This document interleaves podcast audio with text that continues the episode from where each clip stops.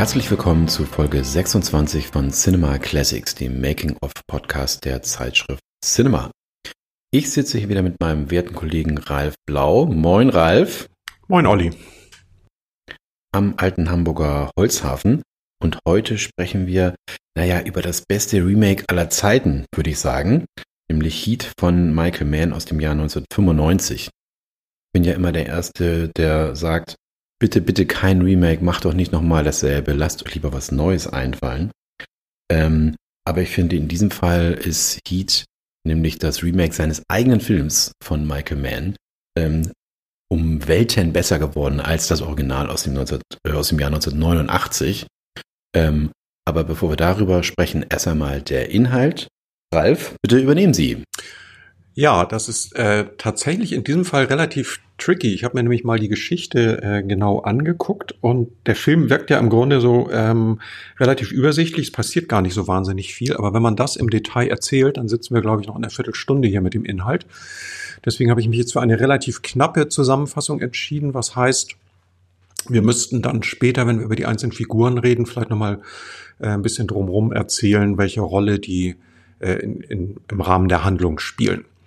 Also, Profi-Gangster Neil McCauley, gespielt von Robert De Niro und seine Bande, bestehend aus drei, vier Leuten, äh, gespielt werden sie unter anderem von Val Kilmer und Tom Sizemore, narren die Polizei von Los Angeles mit perfekt geplanten Raubüberfällen. Detective Vincent Hanna, den spielt Al Pacino, entwickelt bei allem Diensteifer zusehends Respekt für seinen hochintelligenten Gegner, der ihn ein ums andere Mal austrickst. Schließlich treffen sich die beiden Kontrahenten in einem Imbiss, stellen fest, dass sie eigentlich aus dem gleichen Holz geschnitzt sind. Zwei Männer, die tun, was sie tun müssen. Und wäre da nicht der feine Unterschied zwischen Recht und Unrecht, könnten sie wahrscheinlich gute Freunde sein. Trotzdem wissen beide, dass sie, wenn sie sich noch einmal begegnen, einer von beiden diese Begegnung nicht überleben wird. Dann machen wir mal Schluss an dem Punkt. Äh, ich denke, alles andere wird sich dann im Laufe des Podcasts ergeben, wenn wir über einzelne Szenen sprechen. Genau so ist es. Und wie so oft äh, hat das Ganze als Hintergrund eine wahre Geschichte. Also der Film ist ja von 1995. Wir müssen aber ganze 32 Jahre zurückgehen, ähm, ins Jahr 1963, wenn wir uns mit Heat beschäftigen. Michael Mann ist ja in Chicago aufgewachsen. Ähm, ich bin auch aufgewachsen mit den Chicago 19, mit der Chicago 1930 Serie. Ähm, und wie wir wissen, äh, Al Capone und so weiter, Chicago, äh, eine Gangsterstadt und genau das ist nämlich sozusagen Michael Mann auch passiert. Er ist in einem Arbeiterviertel aufgewachsen und, und lernte dort Polizisten und Gangster kennen. Er hat gesagt, ich, ich war umgeben äh, von der harten Realität der Gangster. Das war Teil meines Lebens. Und so kannte er auch vom Hörensagen einen äh, Gangster namens Neil McCauley und privat tatsächlich den Polizisten, der ihn jahrelang gejagt hat, Chuck Adamson. Äh, und die wahre Geschichte ist die, dass es tatsächlich dazu kam, dass Chuck Adamson bei der Recherche und bei der Jagd auf Neil McCauley ihn zufällig traf im Jahr 1963 und die beiden dann spontan beschlossen, äh, einen Kaffee zu trinken. Und das ist ja genau das, was wir dann in der Coffeeshop-Szene ähm, auch sehen im Film und auch der Satz, ich mache das, was du am besten kannst von De Niro und du machst das, was äh, du am besten kannst ähm, tauchte dort sozusagen e auch in echt auf. Hm, ich habe gehört, im Film sprechen sie ja dann irgendwann sogar über ihre Träume. In der Realität haben sie wohl auch so ein bisschen sich privat unterhalten, ne? über ihre ähm, Lebenssituation, Eheprobleme und so weiter und so weiter. Ne? Also es war erstaunlicherweise tatsächlich, wie man es im Film auch sieht, ein sehr persönliches Gespräch. Ne? Ja. Und äh, Michael Mann hat dann äh, jahrelang auch recherchiert. Also das war für ihn ähm, äh, ein Ding, was unbedingt verfilmt werden müsste. Ich glaube, die erste Drehbuchfassung stammt aus dem Jahr 1979 und Kontakt zu äh, Chuck Adamson behielt er, er immer, selbst bei seinen äh, ersten Projekten der Einzelgänger von 1981 und auch bei der Serie Miami Vice. Da war äh, Chuck Adamson nämlich Berater. Das heißt, der Kontakt ist über die Jahrzehnte, kann man sagen, zwischen den beiden gar nicht ähm, abgerissen. Die wahre Geschichte geht natürlich weiter, aber ich glaube, Ralf, da weißt du mir, 1963 fand diese seltsame Begegnung statt und tatsächlich im Jahr 1964 hat Chuck Adamson Neil McCauley erwischt. Ja, genau. Es gab noch zwei Begegnungen, die auch im Film auftauchen. Es gibt ja einmal diese Szene, wo ähm, äh, Hannah so langsam äh, begreift, wer, wer zu dieser Gang gehört und was die machen, dann fangen sie an, die zu observieren und die äh, starten dann so einen Einbruch. Wird nicht so richtig ganz klar, äh, was sie da klauen wollen. Es geht irgendwie um Edelmetalle und ähm, dabei werden sie observiert und da gibt es ja einen Polizisten, der dann in diesem Container, in dem die Polizisten sitzen, dann mit seiner Waffe gegen die Wand von dem Container stößt. Das macht dann so ein Geräusch, das hört De Niro und daraufhin brechen sie ähm, diesen Einbruch ab und die Polizei lässt sie dann auch entkommen, weil sie eben noch nichts geklaut haben und sie wissen, ähm, die würden jetzt für ein paar Monate wegen versuchtem Einbruch oder Hausfriedensbruch im Knast landen, dann wären sie wieder draußen. Das wollen sie nicht. Sie wollen die also richtig überführen. Eine ähnliche Szene hat es tatsächlich gegeben. Das hat ähm, der Chuck Adamson erzählt und da haben sie die auch observiert. Das war ein Kaufhauseinbruch. Und da gab es zwei Polizisten, die sich in dem Kaufhaus versteckt haben. Und der eine musste irgendwann so dringend aufs Klo, dass er dann quasi, als die Gangster schon im Kaufhaus waren, äh, Richtung Toilette sich auf den Weg gemacht hat. Und das haben die äh, Gangster bemerkt und sind dann wieder abgezogen. Und ähm, eine ähnliche Szene wie den Banküberfall, das ist ja die, die große, äh, der große zentrale Shootout in dem Film. Sowas ähnliches gab es auch in der Realität. Das war aber ein Überfall auf einen Supermarkt. Und ähm, die äh, Polizei ist dazugekommen und im Zuge dieses Supermarktüberfalls äh, ähm, hat Adamson dann äh, McCauley tatsächlich erschossen. Soweit also die Realität als äh, Background. Ähm, Michael Mann hat dann tatsächlich in den 80er Jahren seine Karriere begonnen und ähm, im Jahr 1989 einen Piloten für eine mögliche TV-Serie gedreht, Showdown in LA. Und das ist sozusagen die erste Fassung dieser Geschichte. Ähm, ein Film, der im Moment nicht, ähm, ja, nicht ansehbar ist. Ich habe mal geschaut, der ist auf keinem der Streamingdienste äh, zu sehen, wenn ich das äh, richtig gesehen habe. Und auch nicht als DVD ähm, oder Blu-ray oder Import-DVD zu haben. Ich habe ihn zu Hause und ich kann sagen, es lohnt sich eigentlich nicht. Es ist ein bisschen wirklich, ähm, er hat sehr viel Ähnlichkeit mit Heat. Ganze Sequenzen sind gleich, auch wenn äh, das Ende anders ist, sowohl für Vincent Hanna und seine Frau als auch für ähm, Neil McCauley. Ähm, es ist im Grunde eine Trash-Version. Die haben hatten auch nur 19 Drehtage. Ähm, wer jetzt nicht sehr, sehr interessiert ist an Michael Mann und an dem ganzen Hintergrund von Heat, der muss den sich nicht unbedingt anschauen. So ähnlich dachte wohl auch der Fernsehsender, als sie sich den damals angeschaut haben. ähm, die, die, fanden nämlich ähm, gerade einen der Schauspieler, Scott Plank, der Vincent Hanna spielte, nicht überzeugend äh, und wollten, dass Michael Mann das ganze Ding nochmal dreht mit neuem Hauptdarsteller. Da ähm, hatte aber Michael Mann überhaupt keine Lust zu, hat den Neudreh verweigert und insofern ähm, ist das Ganze dann als TV-Movie versendet worden und die ganze Geschichte äh, war quasi beendet. Ähm, doch die Karriere von Michael Mann ging natürlich richtig nach oben, als er anfing, äh, ähm, Miami Vice zu produzieren. Und dann kam der ähm, Produzent Adel Linsen auf ihn zu und hat gesagt, sag mal, das war doch eine, eine tolle Sache. Hättest du nicht Lust, mit äh, viel Geld und großen Stars diese Geschichte nochmal zu filmen? Mhm. Ich glaube, er hatte vorher schon äh, der letzte Mohikaner gedreht, also er war dann tatsächlich auch im Kino schon ein Name ähm, für gute Filme und ähm, genau, so kam dann die Initiative zustande, ähm, die Geschichte von Showdown in LA nochmal ähm, richtig zu verfilmen für die große Leinwand. Ja, und ähm, es gab sogar einen Schauspieler tatsächlich, der dann in beiden Filmen, sowohl in Showdown in LA als auch in Heat auftaucht. Ist ein bisschen im Hintergrund, das ist Xander Berkeley. Ähm, Berkeley, der Wayne Go spielt im ersten Film und dann Ralph, den Liebhaber von Vincent Hanners Frau, im zweiten Film. Und da sind wir auch schon beim Casting. Ähm, Pacino und De Niro in einem Film. Ähm, das ist natürlich unheimlich aufregend und bekommen dann auch bei, bei dieser einen Coffeeshop-Szene noch dazu. Äh, die beiden in einen Film zu kriegen, ist natürlich äh, ein Kracher. Es gibt irgendwie unterschiedliche Aussagen darüber, wie das zustande kam. Auf jeden Fall war klar, sind natürlich beide sozusagen erste Wahl für äh, ihre Rolle.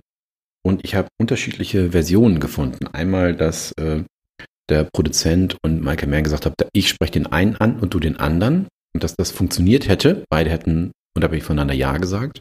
Die andere Version ist, dass ähm, Al Pacino die Idee toll fand und dann das Drehbuch an De Niro weitergeleitet hat. Ralf, du weißt doch bestimmt, welche Version stimmt. Also ich glaube eher die erste. Also Details darüber habe ich tatsächlich auch nicht in Erfahrung bringen können. Ähm, aber ich denke, alleine die, die Aussicht darauf, mit dem jeweils anderen drehen zu können, müsste eigentlich schon äh, ausreichen. Und dann dieses, glaube ich, beim Lesen auch schon fantastische Drehbuch. Das spürt man, glaube ich, das, weil der Film hat ja verglichen auch mit Showdown in LA, was die Charaktere angeht, sehr viel mehr Tiefe. Ne? Der ist ja, das ist ja geradezu existenzialistisches Psychogramm, was hier entworfen wird zwischen Jäger und Gejagten und so ein geht so um Einsamkeit, Besessenheit und all diese Themen und so. Das war, glaube ich, in Showdown in LA, glaube ich, nur sehr marginal zu spüren. Das Wort marginal passt hier wie die Faust aufs Auge. Der war ja auch nur halb so lang, ne? Hier ja. drei Stunden. Ja. Der andere hatte das normale 90-Minuten-Format. Äh, alles gut. Was ich interessant finde, ist, natürlich wollte man Pacino und De Niro.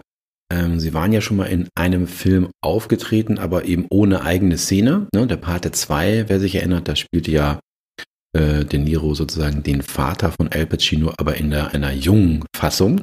Wurde zwischen diesen beiden Zeitebenen immer hin und her ähm, gewechselt. Insofern hatten sie keine gemeinsame Szene. Ähm, aber es gab halt ein Backup und äh, sozusagen Backup-Paare, die ich mir auch sehr gut in diesem Film vorstellen äh, kann. Einmal Mel Gibson und Harrison Ford äh, und Nick Nolte und Jeff Bridges finde ich auch sehr interessant. Äh, und natürlich Don Johnson aus Miami Vice hatten sie für beide Rollen sozusagen auch als Backup den hätten sie dann genommen, wenn einer der beiden großen Stars abgesagt hätte. Schwer vorstellbar, finde ich trotzdem. Also wenn man den Film Don Johnson finde ich schwer vorstellbar, ja. Also ja, dann haben wir natürlich noch Chris Hurlist, ähm, ähm, der sozusagen, ja, soll man sagen, der zweite Mann ähm, bei den Gangstern. Äh, da habe ich gefunden, das finde ich ganz interessant, dass äh, Keanu Reeves bereits unterschrieben hatte ähm, für äh, den Film und dann ähm, doch nicht genommen werden sollte und äh, dann irgendwo Theater gespielt hat. Auch Brad Pitt und äh, Jean Reno sollen äh, sozusagen in der Verlosung gewesen sein. Johnny Depp hat man angefragt und der hat zu viel Geld gewollt. Das war, glaube ich, keine gute Entscheidung. Und so blieb man schließlich bei äh, Val Kilmer, der parallel äh, angefangen hatte, den Batman-Film zu drehen. Ähm, also von denen zu erwarten war, dass er dem nächsten äh, Riesenstar wird. Äh, und da soll wohl auch der Berater von Val Kilmer ihm eigentlich abgeraten haben, diesen Film zu machen. Äh, zumal er auch nicht sozusagen die, auch ebenfalls der Meinung war, zu wenig Geld für die Nebenrolle zu erhalten. Aber Val Kilmer hat dann gesagt, nein, ich bin mit dem weniger Geld zufrieden in diesem Film, wenn ich mit aufs Plakat kann. Mhm. Ich möchte einmal zwischen Al Pacino und Robert De Niro zu sehen sein. Ja, ja, ja. Ja, das Plakat wirkt ja auch interessant, weil das so ein bisschen seltsam komponiert ist, ne? mit ähm, weil Kilmer in der Mitte mit dem Maschinengewehr, das ähm, muss man erstmal drauf kommen, das so zu gestalten. Ne? Ja, und was die Nebenrollen angeht, äh, da ist dann ja auch Natalie Portman dabei. Das finde ich auch sehr interessant in ihrem zweiten Film. Der erste Film war Leon der Profi. Und ihr zweiter Film war Heat, also kein schlechter Start in äh, eine Kinoschauspielerinnenkarriere. Mhm, das stimmt. Und ich muss gestehen, ich habe sie tatsächlich nicht erkannt. Ich musste am Ende nochmal gucken, welche Rolle hat eigentlich Natalie Portman gespielt, weil sie noch so, so wahnsinnig jung ist hier. So ein junger Teenager sieht ganz anders aus. Man hat immer so die erwachsene Natalie Portman vor Augen. Und ähm, ja, aber natürlich hast du recht, toller Einstieg. Und dann ist jemand dabei, den ich immer sehr gerne sehe, Danny Trecho, äh, Machete hat vielleicht der eine oder andere gesehen und ich glaube, wer Thriller- oder Action-Fan ist, hat mindestens 20 Filme mit Danny Trejo in seinem Leben schon gesehen. ähm, meistens ja. nur kurz. Ähm, in diesem Fall hält er etwas länger durch. Ähm, der ähm, Danny Trejo war ja eigentlich nur eingeplant als Berater für Raubüberfälle, denn er saß ja im Folsom Prison ähm, für Raubüberfälle, die er selber begangen hat. Dann hat Michael mhm. Mann ihn gesehen und war so fasziniert eben von seiner Erscheinung, dass er gesagt hat, ich möchte diesen Mann unbedingt in meinem Film sehen und deshalb war Danny Trejo dabei. Hm, ich musste tatsächlich lachen, weil ähm, im Film ja wirklich Trecho heißt. Also er hat gar keinen Rollennamen. Und ähm, es gibt so eine Szene nachher, ähm, als es um diesen Verrat ging und dann wird überlegt, wer, wie konnte das dazu kommen. Und er hat gesagt, naja, einer war ja nicht dabei, Trecho. Und dann habe ich gedacht, so, das kann nicht sein, das haben sie nicht gesagt, das muss irgendwie ein Fehler sein, habe ich aber geguckt, äh, weil ich glaube, sein Name wird vorher nie genannt. Ähm, er hat tatsächlich äh, keinen Rollennamen, sondern heißt im Film auch einfach nur Trecho. Ja, sehr lustig. Ich glaube, der hatte vorher. Ja, skurriles Detail. Ja, die Figur, genau, die hieß vorher auch anders und wurde dann, als Danny Trecho mitgespielt hat, zu Trecho. Mhm. Da sind wir auch schon bei der Vorbereitung des Drehs, Stichwort erneut Trecho. Er saß ja im Folsom Prison ein und deshalb war die Idee, dass alle Darsteller der Gangster äh, dort einmal echte Gangster besuchen und dorthin sollen. Also Tom Sizemore, Robert De Niro und Val Kilmer haben dort dann tatsächlich mit echten Gangstern gesprochen. Das gleiche tat Ashley Judd auch mit äh, Prostituierten, die dann sozusagen nach, danach, nach ihrer Karriere als äh, Sexarbeiterinnen zu Hausfrauen wurden, um sozusagen auch das äh, vollumfänglich darzustellen. Mhm, das finde ich auch interessant. Und ich glaube, Michael Mann ist ja sogar eine ganze Zeit lang mit dem LA Police Department auf Streife gefahren, um so ein bisschen den Polizeidienst aus der Nähe kennenzulernen. Ja, sowas gibt es ja auch in anderen Filmen, die noch älter sind, dass Leute, äh, Schauspieler oder Regisseure tatsächlich mal mitfahren konnten. Äh, und auch bei ähm, Michael Mann gibt es ja diese, diese Anekdote, die er selbst erzählt hat, dass er gesagt hat, manchmal, wenn dann Festnahmen äh, stattgefunden haben, dann haben die Polizisten mir ihre zweite Waffe gegeben, damit ich einigermaßen professionell genau. aussehe und so, als könnte ich mich wehren. Ja, wieder ja, etwas, was richtig. heute möglicherweise nicht mehr gemacht werden würde. Mhm. Und es gab ja noch ein paar andere, ähm, also haben noch auf andere Art versucht, sozusagen die Darsteller auf ihre Rollen vorzubereiten. Und zwar gab es wohl ein äh, Lokal in Los Angeles, wo sich äh, an unterschiedlichen Tagen sowohl Polizisten mit ihren Frauen als auch Gangster mit ihren Frauen getroffen haben. Und ähm, Michael Mann hat es herausgefunden und hat dann an den jeweiligen Tagen auch die entsprechenden Darsteller in dieses Restaurant geschickt, damit sie das so ein bisschen beobachten können. Und das ist ja sehr toll in diesem äh, Film. Es gibt ja so eine, fast so eine Parallelmontage, wo du einmal eben die Gangster mit ihren Frauen siehst und einmal die Polizisten. Ähm, also das ist auch was, was direkt in den Film übernommen wurde. Und sie haben wohl auch diesen Banküberfall so ein bisschen geprobt, sind da in die Bank gegangen, haben sich das angeguckt und haben dann auch wohl in Absprache mit dem Sicherheitsdienst dann auch so ein bisschen so getan, als würden sie jetzt die Bank überfallen mit irgendwie, natürlich nicht mit echten Waffen, aber haben so ein bisschen geguckt, wie bewegt man sich da, ne? Und das ist äh, also unglaublich, also wie detailliert äh, Michael Mann äh, diesen an Originalschauplätzen gedrehten Film wirklich ähm, vorbereitet hat. Ja, da hast recht. Thema getrennt fällt mir auch ein. Auch das äh, Schusstraining war getrennt tatsächlich. Ähm, die haben also die Schauspieler wurden ungefähr drei Monate äh, mit Waffentraining vorbereitet, aber auch dort waren die Polizisten an einem Tag dran und die Gangster an einem anderen Tag. Das wollte man unbedingt äh, dass da sozusagen äh, die gegenseitigen Klüngel entstehen. Äh, und was ich auch interessant finde, wir sprechen natürlich nachher auch noch über die äh, Schießerei nach dem Banküberfall. Dort wurden also an Schießständen der Straßenzug nachgebaut, so dass man äh, äh, ganz in Ruhe trainieren konnte, wie dann ähm, die Leute sich bewegen, wohin sie schießen, was sie machen, wenn man dann tatsächlich an der richtigen Location ist. Und Val Kilmer soll das so gut gemacht haben, der hat ja einen Vater und auch einen Großvater, die Waffennarren äh, sind und waren. Der war so gut, dass er bei den Schulungen sozusagen selbst mitgemacht hat. Der hat also seine Schauspieler, Schauspielerinnen, Kollegen ähm, angeleitet. Und ich habe auch gefunden, dass tatsächlich äh, bei dieser Schießerei es eine Szene gab, wo er das Magazin ähm, wechselt. Und diese Szene soll wohl auch Schulungsvideo beim US-Militär äh, sein. Ja, das sieht, wie man perfekt erzählt, erzählt er ganz stolz in einem Interview, dass der Ausbilder gesagt hat, also wenn ihr es nicht schafft, euer Magazin so schnell zu wechseln wie dieser Schauspieler, dann habt ihr hier nichts verloren. Wir gehen mal davon aus, dass die Anekdote stimmt. Auf jeden Fall ist ja. sie gut.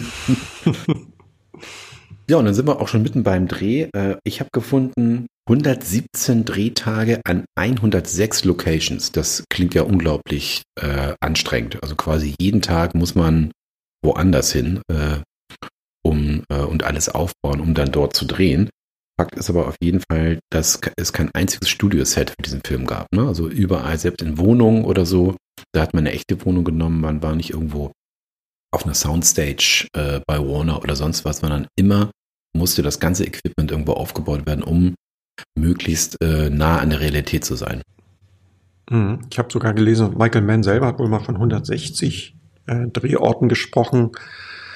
Äh, es gibt aber auch andere Zahlen, 65, 95, also da ist man sich, glaube ich, nicht so ganz einig, aber die, die, dieses äh, Scouting war wohl unglaublich intensiv, also sie sind da wirklich wochenlang durch LA gefahren, haben Orte gesucht, auch die jetzt nicht so populär sind, die nicht jeder kennt und ähm, haben da auch echt irre Schauplätze gefunden für diesen Film. Ne? Ja, und Downtown, Downtown LA ist heute ja, ich will nicht sagen clean, aber heute sicher. Äh, können wir vorstellen, Mitte der 90er war das noch nicht so der Fall. Ähm, und es heißt ja auch, dass äh, sozusagen echte Menschen im Hintergrund zu stehen waren. Also Polizisten wurden äh, genommen oder äh, die Rede ist ja auch von diesem einen äh, Obdachlosen mit dem Fernseher, der einmal ganz prominent am Anfang, glaube ich, zu sehen ist. Das war sozusagen ein, ein echter, ähm, der auch, äh, man fragt sich, wo kriegt der den, den Strom her? Da war das so, dass ähm, die Menschen dort, die dort wohnen, abwechselnd ihre Tür offen gelassen haben und ein Stromkabel haben raushängen äh, lassen aus ihren äh, Häusern und Wohnungen, sodass der also äh, dann den Fernseher anschließen kann. Den hatte Michael Mann beim Scouting gesehen und wollte den unbedingt im Film haben. Wieder ein Hinweis für sozusagen die Realitätsnähe des Films. Mhm, ich glaube auch die Kriminaltechniker äh, nach dem Anschlag auf diesen Geldtransporter, das sind ja auch Originalpolizisten und ja. Profiler, ne, die also da gucken. Das stimmt. Ja, und dann kommen wir zu den zwei, drei Top-Szenen, also ne, muss man sagen, heute legendäre Szenen. Legen wir los mit der berühmten Coffeeshop-Szene, eben die erste gemeinsame Szene von De Niro und Pacino äh, in einem Film. Und äh, da haben die sich ja was ganz Besonderes für einfallen lassen. Ich habe es nicht gestoppt. Ich glaube, es waren sieben Minuten, ne? sieben Minuten mhm. Dialog. Mhm. Äh, und die Idee, äh, die Robert De Niro hatte, war, ich möchte eigentlich nicht proben, sondern wir besprechen das alles durch natürlich vorher. Es gibt Vorabgespräche mit Michael Mann. Ähm, wir haben ungefähr ähm, ein Drehbuch, in dem was drinsteht. Ähm, aber eigentlich sollen wir sozusagen da aufeinander prallen, sozusagen in die Magie des Momentes. Das möchte Robert De Niro und Pacino und Mann fanden das auch. Mhm. Und haben es dann tatsächlich auch so gemacht. Mhm. Genau, also sie haben ja mit, dann auch, glaube ich, mit mehreren Kameras gedreht, dem einen über die Schulter und dem anderen über die Schulter.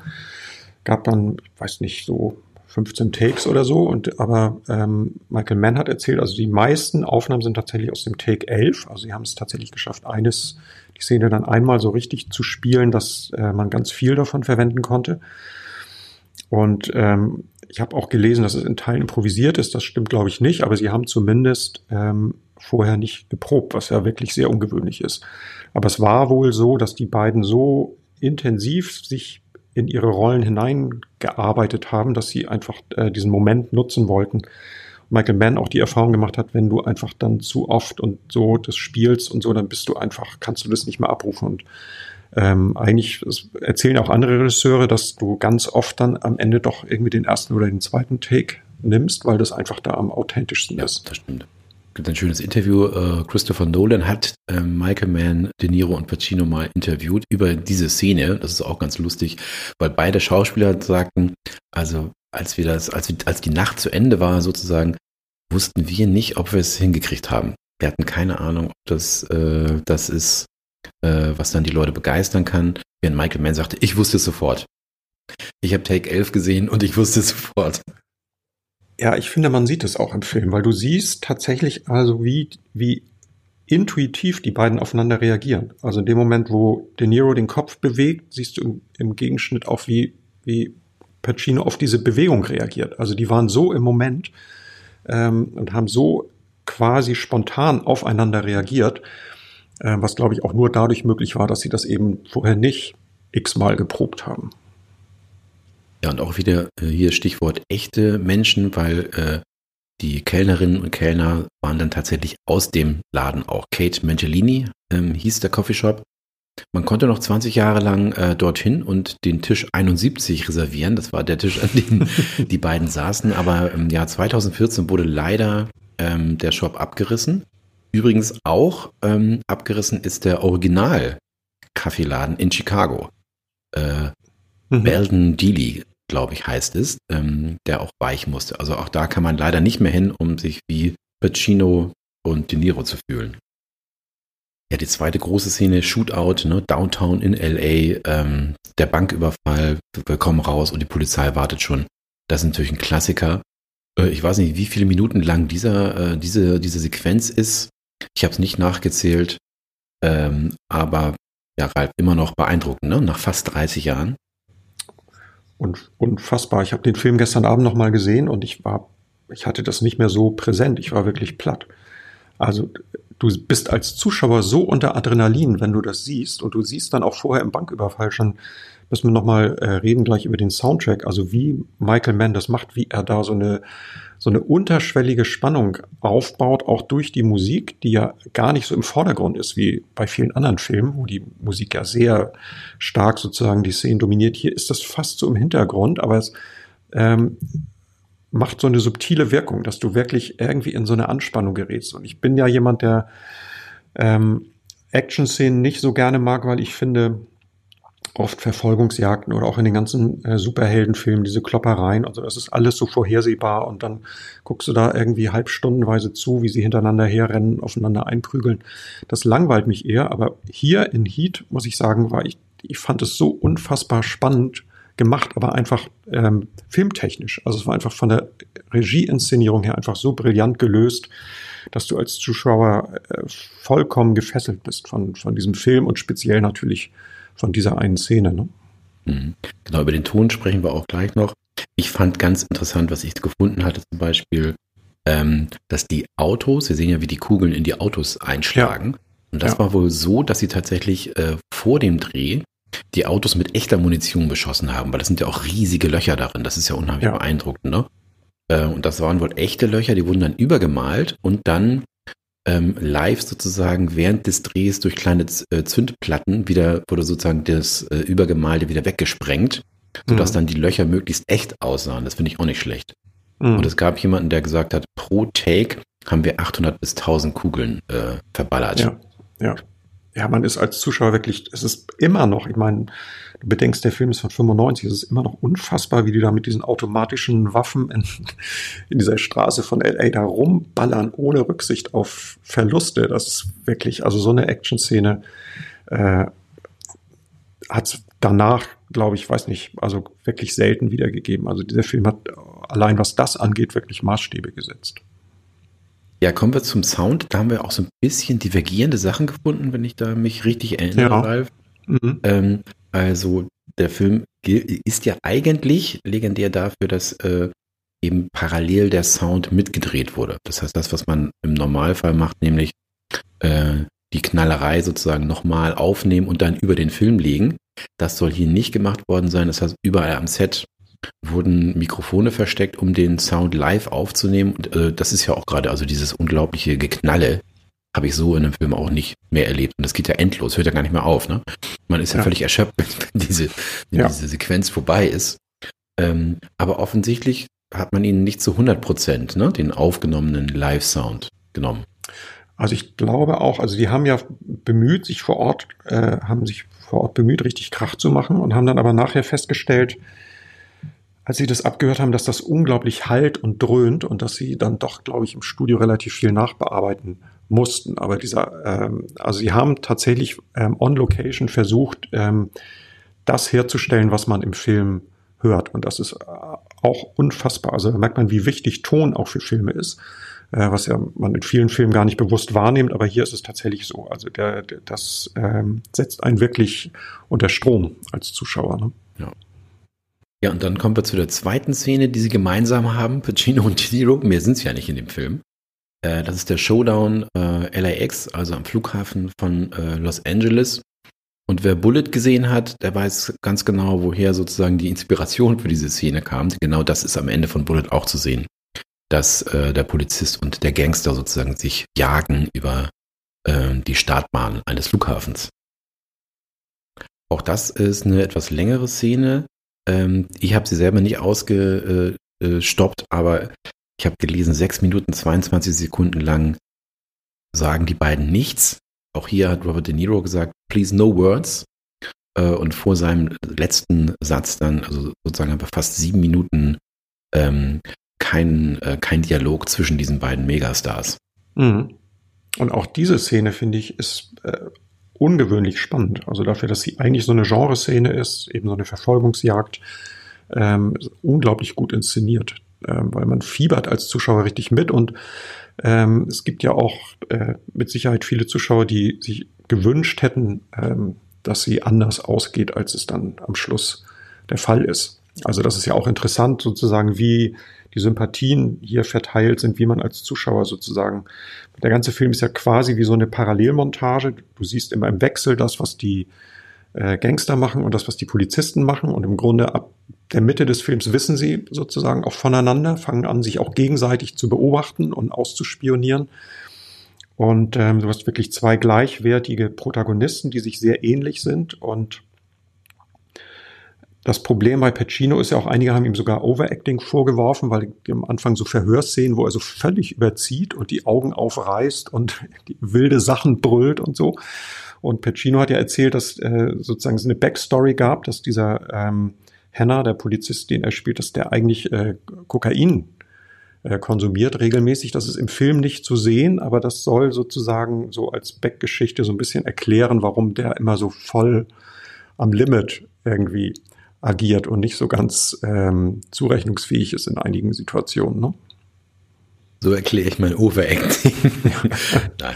Ja, ja, das ist schon wirklich seltsam, ne? weil das ja. hat er ja auch nicht nötig. Ne? Ja. ja, ich glaube, es gibt viele Leute, die gesagt haben, oh, warum stirbt nicht El Pacino, warum nicht mal der Polizist? Ne? Also ja. gerade aufgrund dieses existenzialistischen Grundthemas, zu dem du, was du auch gesagt hast vorhin, und interessant wäre ja auch, und ich glaube, das wäre mein äh, favorisiertes Ende, dass beide sozusagen sterben.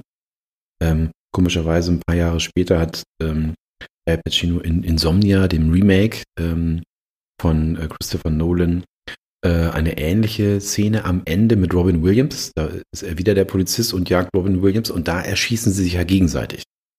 Ähm, und ich hätte das Ende tatsächlich für Heat auch nicht schlecht gefunden. Mhm. Das stimmt. Also vielleicht bezieht sich das sogar darauf, ne? Also durch, durch äh, Pacino.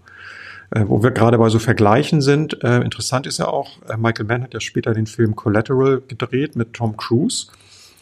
Und ähm, der Film endet ja äh, genau an dem Ort äh, oder ähm, beginnt dort, wo Heat endet, nämlich am LA International Airport. Und ähm, der Film endet an, an einer Metrostation in Los Angeles, nämlich genau an der Station, an der Heat beginnt. Und äh, Michael Mann hat zwar äh, hinterher behauptet, das wird Zufall, aber das äh, kann man, finde ich, nicht so recht glauben. Ja, interessant. Und das wusste ich nicht. Super. Ja, das Vermächtnis, sage ich jetzt mal, von Heat ähm, war ja kein großer Hit ne? in den USA. Ich hatte mal nachgeschaut, ist der dann Ende, also im Dezember 1995 auf Platz 3 ähm, gestartet in der ersten Woche. Jumanji auf Platz 1. Ähm, Toy Story, der schon äh, im Kino war, auch noch vor Heat auf Platz 2. Und in den Jahrescharts äh, war, der, war der Film dann auf Platz 45 von 1995. Allerdings war der, hatte er nur, nur drei Wochen sozusagen im Jahr 1995 und der Rest ist im Jahr 1996. Insgesamt aber in den USA kein Hit. Ähm, Im Rest der Welt hat er doppelt so viel eingenommen, sodass er am Ende bei 180 Millionen Dollar lag. Und auch bei den Oscars ist der ja sozusagen nicht vertreten gewesen.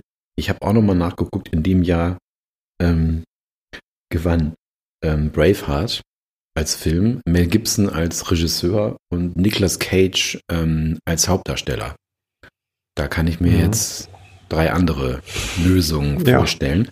Aber der Film ist tatsächlich da, was äh, sowohl die Finanzen als auch die Preise angeht, ähm, ja, taucht nicht auf und ist trotzdem so ein, ja, ich sage es ungern das Wort, legendärer Film geworden.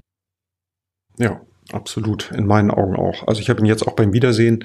Ich finde, dieser Film ist überhaupt nicht gealtert. Also dafür, also hast ja sonst oft so 80er, 90er Jahre manchmal das Problem bei den Kostümen, bei den Frisuren, so beim, bei der Ausstattung, dass das doch sehr sozusagen in der Zeit verhaftet ist. Aber hier, dieser Film ist wirklich zeitlos. Also du hast das Gefühl, denn wenn du den heute drehen würdest, würdest du ihn exakt genauso nochmal machen und ähm, fand es phänomenal. Also ich bin total überrascht, dass dieser Film immer noch so, so gut ist. Ich habe so ein paar Punkte, wo ich äh, sagen würde, das sind so inhaltliche Schwächen. Also da habe ich gedacht, so dass äh, beim Gucken. Das hätte man vom Drehbuch her ein bisschen besser lösen können. Ein Punkt ist, ähm, dass ähm, der Polizist ja den Macaulay anscheinend gar nicht kennt. Also er kommt ja an den ersten Tatort, ähm, wo, äh, wo sie diesen ähm, Geldtransporter überfallen haben und er tappt wirklich im Dunkeln. Ne? Er weiß nicht, wird dann auch erst durch diese äh, das Observieren von der Tom Sizemore-Figur sozusagen auf De Niro aufmerksam. Ähm, ich denke, wenn er so ein, so ein super professioneller Gangster ist, ähm, müssten die eigentlich am Anfang schon so eine Idee haben, wer dahinter steckt. Und ähm, die müssten sich eigentlich vorher schon mal begegnet sein, weil man hat nicht den Eindruck, dass das ihr erster Überfall ist, sondern wird ja auch gesagt, dass sie sozusagen ähm, diese Figur des äh, Wayne Grow, der kommt ja neu ins Team, also man weiß, dass die vorher schon einige Dinger gedreht haben. Und das hat mich so ein bisschen irritiert, dass die äh, so lange im Dunkeln tappen. Wayne finde ich auch, das ist ja sozusagen der Neue im Team, der dann auch am Anfang gleich ähm, äh, überzieht und einen Wachmann erschießt. De Niro will ihn dann liquidieren.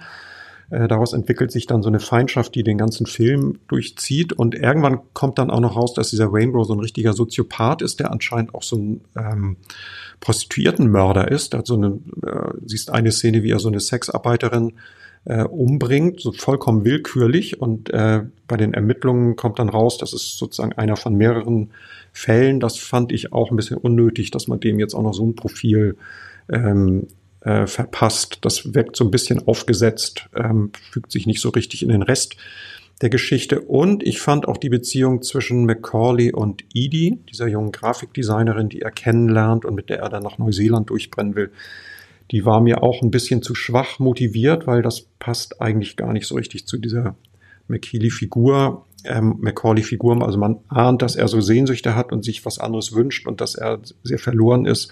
Aber wie die beiden, wie die Beziehung sozusagen sich entwickelt in dem Film, das fand ich nicht so richtig auserzählt. Also das wird so ein bisschen behauptet, das hat für mich aber so äh, nicht so richtig, war nicht so richtig mit Leben gefüllt für mich. Ja, das stimmt. Aber man muss sagen, das sind wirklich im Vergleich Kleinigkeiten, ne? Das, äh, zu dem, mhm. was dieser Film ausmacht, heute noch. Ja, ich, absolut, ne? absolut. Genau. Und wir hatten ja schon gesprochen. Interessant ist ja auch, dass, dass Amy Brenneman, die die äh, äh, Eli spielt, dass die in Eli spielt, die wollte ja in dem Film gar nicht mitspielen, weil ihr diese ganze Aussage viel zu düster war und sie mit dieser Welt nichts anfangen konnte und mit diesem mit diesem äh, unmoralischen Gangster und so. Und dann hat ähm, Michael Mann gesagt, genau deswegen musst du dir die Rolle spielen, weil das ist genau die, die, das, was du in dem Film verkörperst. Ne? Ja, gut gemacht. Mhm. ja, nun haben wir ja. über ein Remake gesprochen und dann kommen wir zu dem anderen äh, Problem, wo ich immer sage, oh bitte nicht, nämlich zum Thema Fortsetzung. Auch da bin ich derjenige, der sagt, oh Gott, nee, bitte lasst euch lieber was Neues einfallen. Aber tatsächlich, Heat 2 äh, ist bereits in der Welt, als Buch allerdings nur, ist im letzten Jahr rausgekommen äh, ein dickes, dickes Ding, ich glaube 700 Seiten Roman, an dem ähm, Michael Mann mitgeschrieben hat. Ähm, es ist so eine Art Prequel und Sequel gleichzeitig. Also es geht los, äh, spielt in Chicago 1988, also ein paar Jahre vorher. Man sieht dort, wie Vincent Tanner und die McCauley sich das erste Mal begegnen, was ja wiederum nicht zu dem passt, was du vorhin gesagt hast. Ne? Dass man sich da offensichtlich ja schon kannte. Ähm, aber im Film Heat ist das ja erst, entdeckt er ihn ja erst sozusagen in der Mitte des Films, wird ihm bewusst. Ähm, und auch die Vorgeschichte von Chris und Charlene in Las Vegas, wie sie sich kennenlernen, wird erzählt. Und zugleich halt auf einer anderen Zeitebene, äh, wie die Geschichte weitergeht, weil Chris Shirley äh, überlebt und äh, setzt sich nach Paraguay ab. Und äh, Michael Mann hat gesagt, er möchte dieses Buch auch noch verfilmen. Das heißt, mit ein bisschen, äh, naja, Zeit, das wird sicherlich noch ein bisschen dauern, er dreht gerade den Ferrari-Film. Wenn sich jemand findet, wenn sich ein Verleih findet und ein Studio, dann kann es möglicherweise sogar noch eine Fortsetzung geben. Hm, dann ist natürlich spannend, wer diese Rollen übernimmt. Ne? Ja, seit Irishman äh, ist ja zu befürchten, dass sie sozusagen äh, De Niro und Pacino nehmen und äh, dann es mit dem De-Aging ja. versuchen. Also man hat ja damals so gejubelt, ist glaube ich so drei Jahre her mit den äh, De-Aging, mit der De-Aging-Technik bei Irishman. Also ich ehrlich gesagt war nicht so überzeugt. Mhm. Ähm, wir müssen mal schauen, wie das äh, technisch ähm, weitergeht. Es gibt ja bald den neuen Indiana Jones-Film. Da war in dem, zumindest im Trailer, äh, wurde Harrison Ford ja auch äh, verjüngt, äh, technisch auf 35 Jahre. Das sah richtig mhm. gut aus, ne? Die Frage, ob das äh, dann tatsächlich im Film dann auch ähm, der Fall sein wird. Mhm. Ja, also möglich wäre es tatsächlich, dass die beiden nochmal äh, auftauchen. Ja, ich bin ehrlich gesagt nicht so ein Fan davon. Ich sehe lieber echte Schauspieler so, wie sie sind und nicht am, am Computer nachbearbeitet. Also von mir aus können die Rollen ruhig neu besetzt werden. ist ja immerhin wirklich lange her, 27 Jahre, dass der andere Film ins Kino kam. Da kann man bei einer Neuauflage, glaube ich, dann auch eine neue Besetzung wählen. Ja, glaube ich auch. Und damit sind wir schon wieder am Ende. Äh, bei Wünschen und Anregungen äh, schreibt doch gerne an podcast.cinema.de, denn dann würden wir tatsächlich äh, auch diejenigen Filme, die ihr interessant findet oder über diese Filme sprechen. So auch beim nächsten Mal, äh, Folge 27, das war nämlich ein Hörerwunsch. Ähm, da sprechen wir dann über Chinatown von Roman Polanski. Und damit tschüss für diesmal. Ja, tschüss.